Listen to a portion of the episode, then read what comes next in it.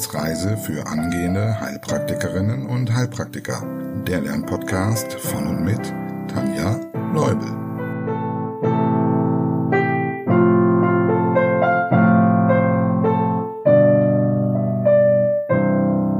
Hallo und herzlich willkommen zu Folge Nummer 18 unserer gemeinsamen Wissensreise. Bevor wir mit unserer, unserem heutigen Thema loslegen, möchte ich gerne ein Dankeschön loswerden, nämlich ein herzlicher Dank geht an Lena, Maria und Andrea. Vielen Dank zum einen für den Kaffee und zum anderen für euer wertvolles Feedback. Also an Feedback habe ich bisher zum Beispiel bekommen, dass die Folgen ähm, ja so zwischen 20 und 30 Minuten am besten für euch sind zum Lernen. Ihr könnt ja auch gerne nochmal sonst ähm, was schreiben, wenn ihr da anderer Meinung seid oder auch wenn ihr derselben Meinung seid. Ähm, und dass am Ende eine kurze Zusammenfassung ganz gut bei euch ankommt, dass das euch hilft. Und deshalb werden wir das heute nachholen für die letzte Folge. Also vielen Dank an euch drei, Lena, Maria und Andrea. Wir haben beim letzten Mal uns die Entzündungen des Herzens angeschaut und wir sind nicht ganz fertig geworden. Deshalb ist unser heutiges Programm zum einen die dritte Entzündung, die uns noch fehlt, die Perikarditis. Und am Ende werden wir dann nochmal Kurzfassungen von allen drei Herzentzündungen uns anschauen. Gut, legen wir los mit der Perikarditis. Definition. Bei einer Perikarditis haben sich entweder das viszerale Blatt, also das innere, oder das parietale Blatt, das äußere, oder beide Blätter des Herzbeutels entzündet. Und ganz häufig ist das in Kombination mit einer Myokarditis, weil die eben ganz eng zusammen sind, deshalb also eine Perimyokarditis. Ursachen infektiös, vor allem Viren, wie eben auch bei der Myokarditis, aber auch Bakterien und andere Erreger, die sich über den Lymph- und Blutweg beim Herzbeutel ansiedeln können. Und hier nochmal der Hinweis auf die Entzündung des Myokards. Also die beiden sind eben sehr häufig ähm, zusammen. Und deshalb merke ich mir das auch schon in der Definition, also dass es oft eine Perimyokarditis ist aber auch Entzündungen anderer Nachbarorgane, wie zum Beispiel der Lunge, können übergreifen. Also das kann dann eine Pneumonie sein, eine Tuberkulose oder sonstiges. Weitere Ursachen, zum Beispiel rheumatische Erkrankungen, wie das rheumatische Fieber. Ihr seht, das rheumatische Fieber kann das ganze Herz beeinflussen. Aber auch rheumatoide Arthritis, die wurde früher PCP genannt, also primär chronische Polyarthritis. Das findet man eben auch noch in manchen Lehrbüchern, deshalb sage ich es dazu. Aber heute ist der Begriff rheumatoide Arthritis gängig. Und natürlich Lupus erythematodes zählt auch in diesen Kreis mit hinein. Eine weitere Ursache könnte eine Niereninsuffizienz sein und die damit einhergehende Uremie. Das heißt, die Niere kann die harnpflichtigen Substanzen nicht mehr ausscheiden und das sammelt sich dann im Prinzip im Blut und im Gewebe an. Uremie, also Harnstoffe im Blut. Weitere Ursachen können sein Tumorinfiltration, also wenn ein Tumor in den Herzbeutel zum Beispiel einwächst, oder auch Bestrahlung. Kommen wir zu den Verlaufsformen der Perikarditis. Man kann hier einmal je nach dem Verlauf in akut, chronisch und chronisch konstriktiv einteilen. Und außerdem kann man dann die einzelnen Formen nochmal in trocken und feucht einteilen. Die trockene Perikarditis heißt Perikarditis sicca und die feuchte Herzbeutelentzündung heißt Perikarditis exudativa. Woher der Name kommt, das schauen wir uns gleich in der Pathologie nochmal an. Um die Symptome nämlich zu verstehen, müssen wir erstmal die Pathologie ein wenig begreifen. Bei der akuten Perikarditis kommt es meistens zu einer enormen Flüssigkeitsansammlung. Und zwar von mehr als 50 Milliliter im Perikardspalt, also zwischen den beiden Blättern. Man spricht hier von einem Perikarderguss. Äh, so ein Perikarderguss kann auch andere Ursachen haben. Zum Beispiel könnte es ein blutiger Erguss sein nach einer Herzwandruptur oder einer Aortendissektion. Hier handelt es sich aber infektiös bedingt um einen serösen Erguss. Und die Flüssigkeit, die sich im Gleitspalt ansammelt, tritt hier wegen der Entzündung aus, aus den Blutgefäßen, also die sind durch die Entzündung weitgestellt und somit treten auch Eiweiße mit aus. Das heißt, die Flüssigkeit ist proteinreich und das nennt man dann Exudat. Und deshalb dann die Perikarditis exudativa. Und nur zum, zur Vollständigkeit, wenn eine Flüssigkeit ohne Entzündung aus den Kapillaren abgepresst wird, dann ist sie eiweißarm oder proteinarm und heißt dann Transsudat. Da sich dieses Exudat meist nach und nach ansammelt, also nicht jetzt von jetzt auf gleich 50 Milliliter dazwischen sind oder mehr, liegt zunächst eine sogenannte trockene Herzbeutelentzündung vor, also die Perikarditis sicca. Und bei dieser befindet sich etwas fibrinöse Flüssigkeit zwischen den beiden Blättern, aber eben sehr wenig und deshalb kommt es dann hier zu den Symptomen, die wir gleich besprechen. Also häufig ist erst die Perikarditis sicca da, dann sammelt sich das Exudat an, sie geht über in eine Perikarditis exudativa und am Ende kurz vor der Ausheilung kann es nochmal zur Perikarditis sicca kommen. Dementsprechend kann man sich jetzt die Symptome erklären. Nämlich zum einen Fieber durch die Entzündung und Leistungsminderung. Wir haben eine Tachypnoe. Überleg mal kurz, was das heißt. Eine erhöhte Atemfrequenz, also Tachy für viel und Pnoe steht immer für Atem. Falls du fortgeschritten bist, bei wie viel Atemzügen liegt die normale Atemfrequenz eines Erwachsenen? Genau, bei 12 bis 14 Atemzügen pro Minute. Außerdem, neben dem Fieber, der Leistungsminderung und der Tachypnoe, kann es zu retrosternalen Schmerzen kommen. Und hier kommt jetzt die Patho ins Spiel, denn wenn eine Perikarditis sicca vorliegt, wenn also zwischen den Blättern sehr wenig fibrinöse Flüssigkeit ist, reiben die Blätter aneinander. Und das tut dann sehr stark weh und es geht um stechende, starke Schmerzen.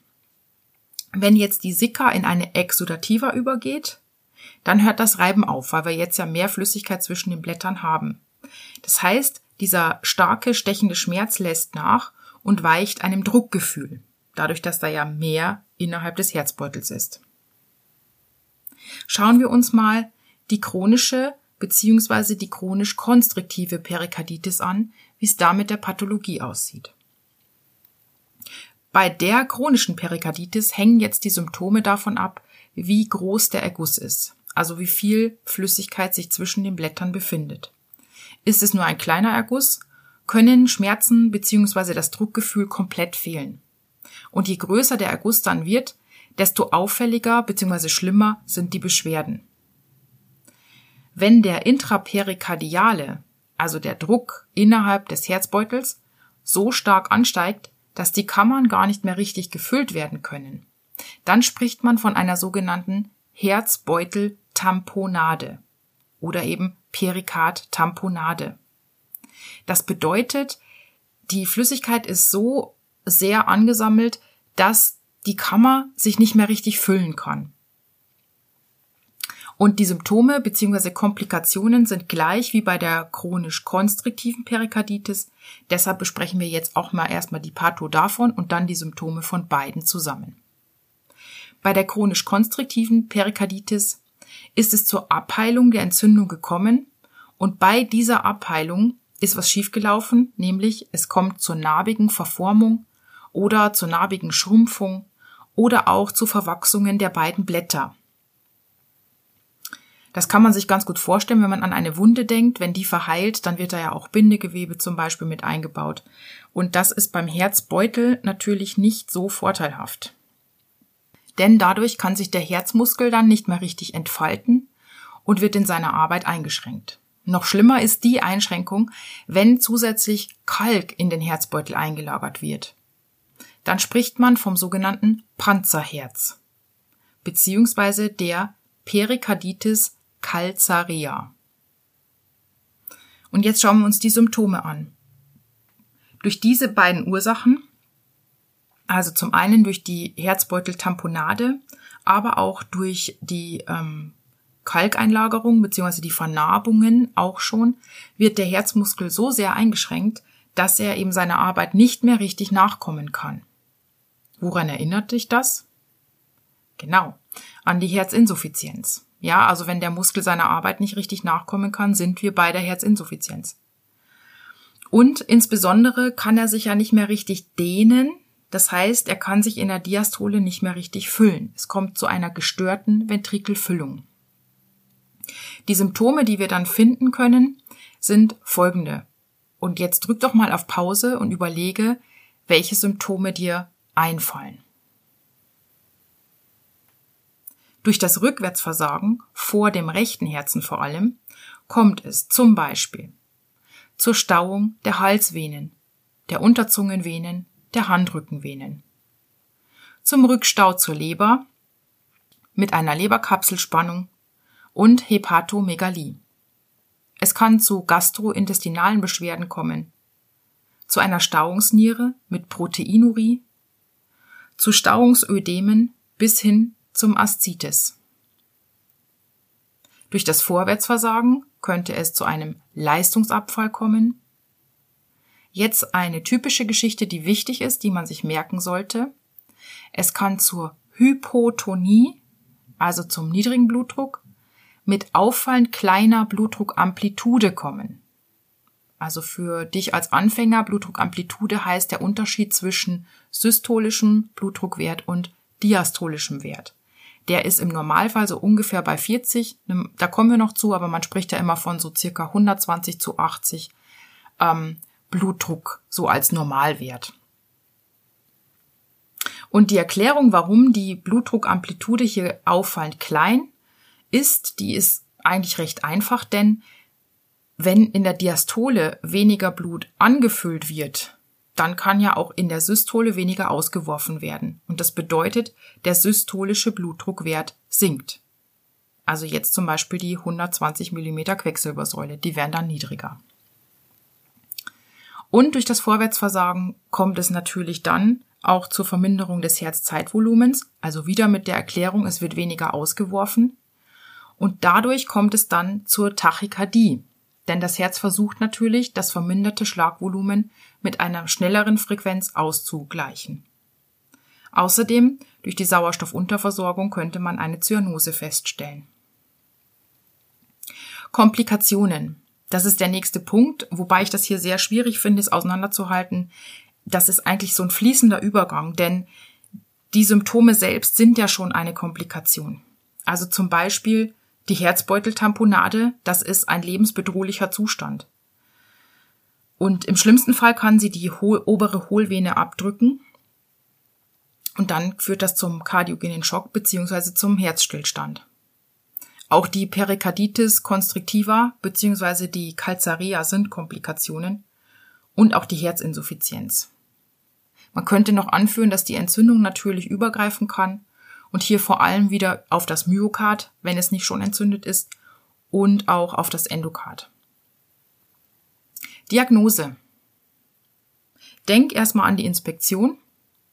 Hier könnte man zum Beispiel die schnellere Atmung bemerken oder auch die Zeichen der Herzinsuffizienz sehen. Bei der Auskultation gibt es eine Besonderheit, und zwar bei der Perikarditis sicca. Falls du fortgeschritten bist, hast du bestimmt schon im Kopf, was ich meine. Man kann ein Geräusch hören, das wohl an ein Lederknarren erinnert, weil eben die beiden Blätter aneinander reiben.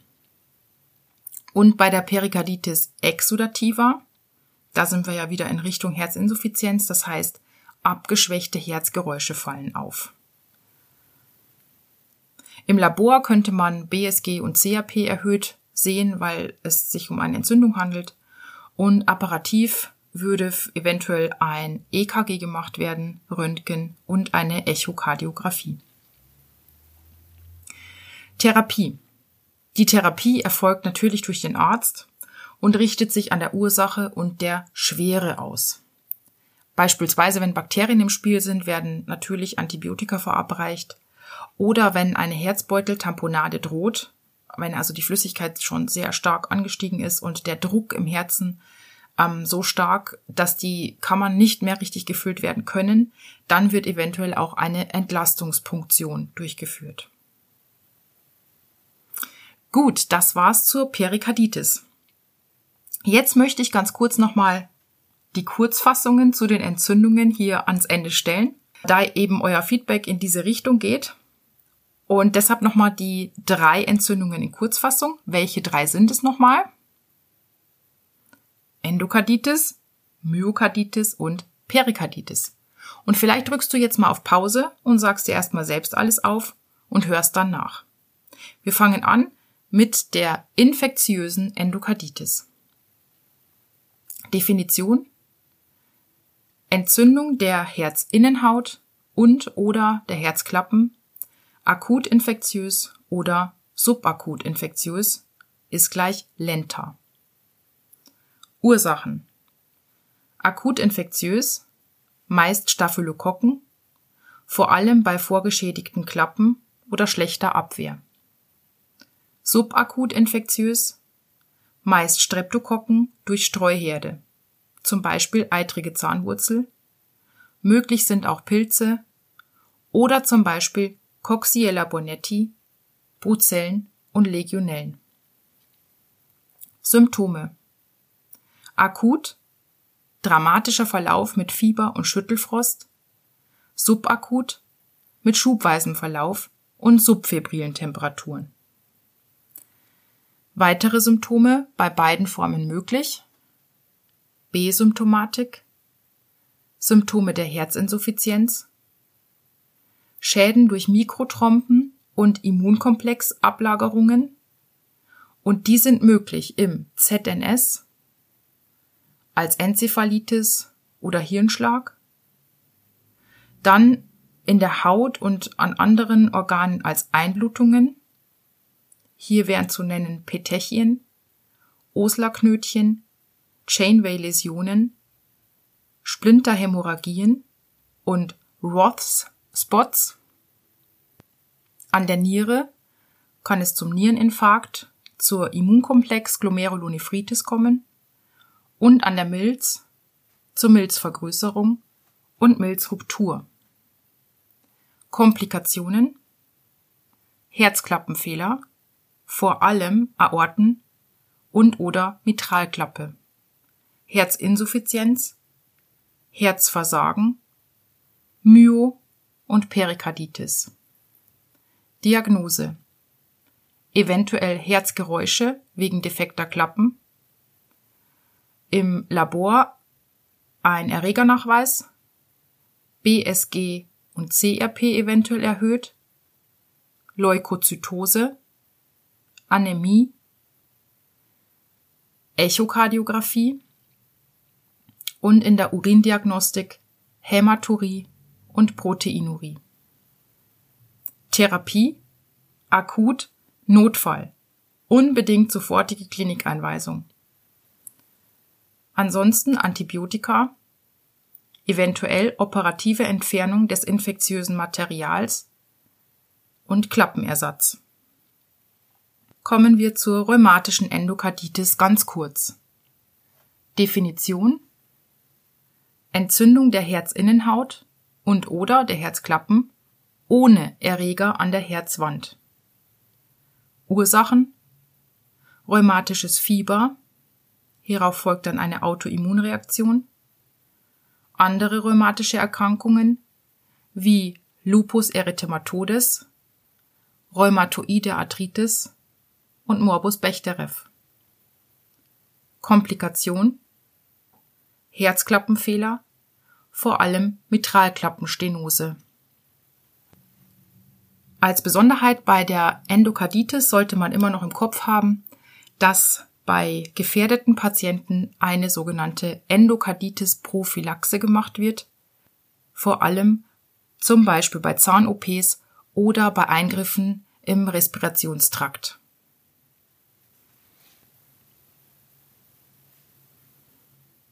Myokarditis. Definition. Entzündung des Herzmuskelgewebes. Ursachen meist Viren, zum Beispiel Coxsackie, Parvovirus B19. Auch Bakterien, zum Beispiel Borrelia burgdorferi, Corynebacterium diphtheriae, aber auch alle anderen Erreger möglich. Außerdem rheumatische Erkrankungen, Toxine und Bestrahlung. Symptome von asymptomatisch bis fulminant, Leitsymptome, Extrasystolen, retrosternale Schmerzen, vor allem wenn das Perikard mit entzündet ist, und Tachykardie. Weitere Symptome Fieber, Kopf- und Muskelschmerzen, Abgeschlagenheit, Symptome der Herzinsuffizienz. Komplikationen Herzinsuffizienz, Herzrhythmusstörungen, Übergriff auf andere Organe, Herztod. Diagnose. Leise Herztöne, Blutlabor, Erreger und Antikörpernachweis, eventuell BSG und CRP erhöht, CKMB und Troponin erhöht als herzspezifische Parameter, CK und AST eventuell erhöht als herzunspezifische Parameter, bildgebende Verfahren Echokardiographie, EKG, Röntgen und so weiter.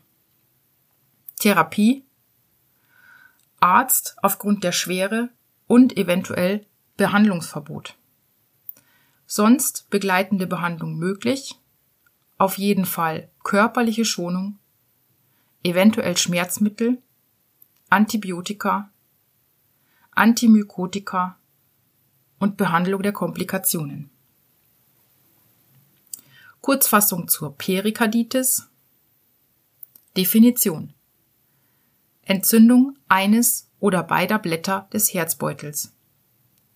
Ursachen oft in Kombination mit Myokarditis, Viren, alle anderen Erreger, rheumatische Erkrankungen, Uremie, einwachsende Tumore, Bestrahlung.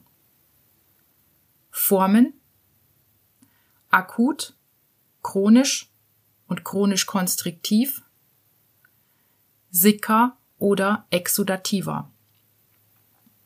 Symptome bei Perikarditis sicca starke stechende Schmerzen, sonst je nach Ausmaß des Perikardergusses bzw. der Vernarbung oder Verkalkung des Herzbeutels.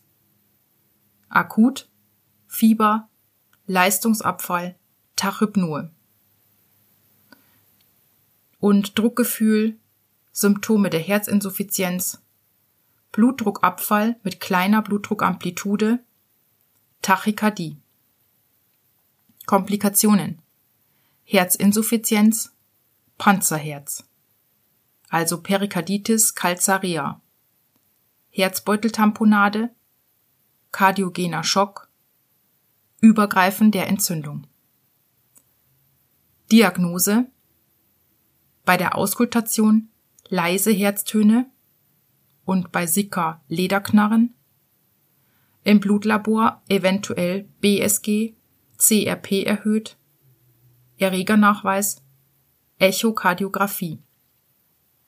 Therapie, je nach Ursache und Ausmaß, Antibiotika bei Bakterien, Schmerzmittel, eventuell Punktion des Herzbeutels bei drohender Herzbeuteltamponade. Gut, damit sind wir durch zu den Entzündungen des Herzens und in der nächsten Folge fangen wir dann an mit den Herzklappen und den Fehlern oder den Komplikationen, die da entstehen können. Ich hoffe, du hast einiges mitgenommen. Ich hoffe, du hattest ein bisschen Spaß und dir ist vielleicht an der einen oder anderen Stelle ein Licht aufgegangen. Ich freue mich über Feedback, über Kommentare, über E-Mails Ich freue mich über weitere Abonnenten, also wenn ihr den Podcast weiterempfehlt und natürlich immer freue ich mich auch über einen Kaffee. Bis zum nächsten Mal. Viel Spaß beim Lernen.